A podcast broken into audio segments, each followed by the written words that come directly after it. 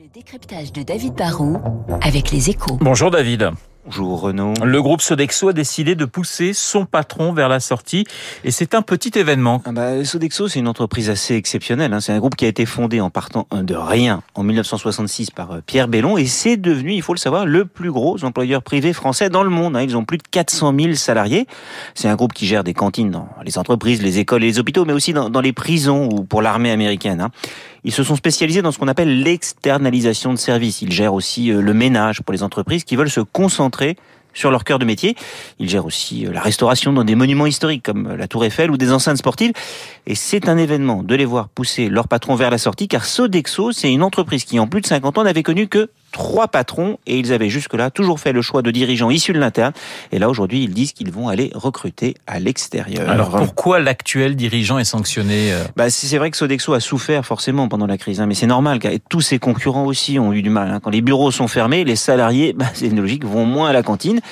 Et Denis Machuel, qui est poussé vers la sortie, n'a pas démérité. Hein. Le groupe a traversé la crise au moins aussi bien que ses concurrents.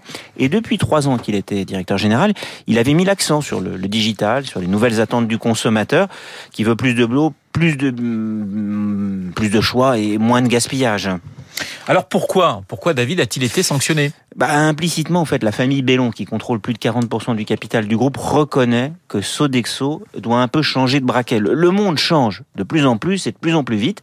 Avec le Covid, des tendances qui étaient sous-jacentes vont se généraliser, comme le, télétravail, la livraison de repas, l'envolée des startups, la demande de plus de bio ou de produits locaux. Sodexo, finalement, la, la conclusion était peut-être trop conservateur, trop, trop consanguin. Le groupe a sans doute besoin aujourd'hui reconnaît la présidente du conseil d'administration d'un regard extérieur neuf pour repenser son organisation, être plus agile et plus dynamique. Denis Machuel était un homme de l'interne, il avait passé 14 années dans le groupe, il était très consensuel, très apprécié. Le groupe fait un pari en partant à la recherche d'un spécialiste de la transformation des organisations. Ça va forcément euh, secouer un peu. Il faudra voir si la greffe prend. Rompre avec ses habitudes, c'est parfois nécessaire, mais c'est aussi une forme de prise de risque. Le décryptage de David Barrou sur Radio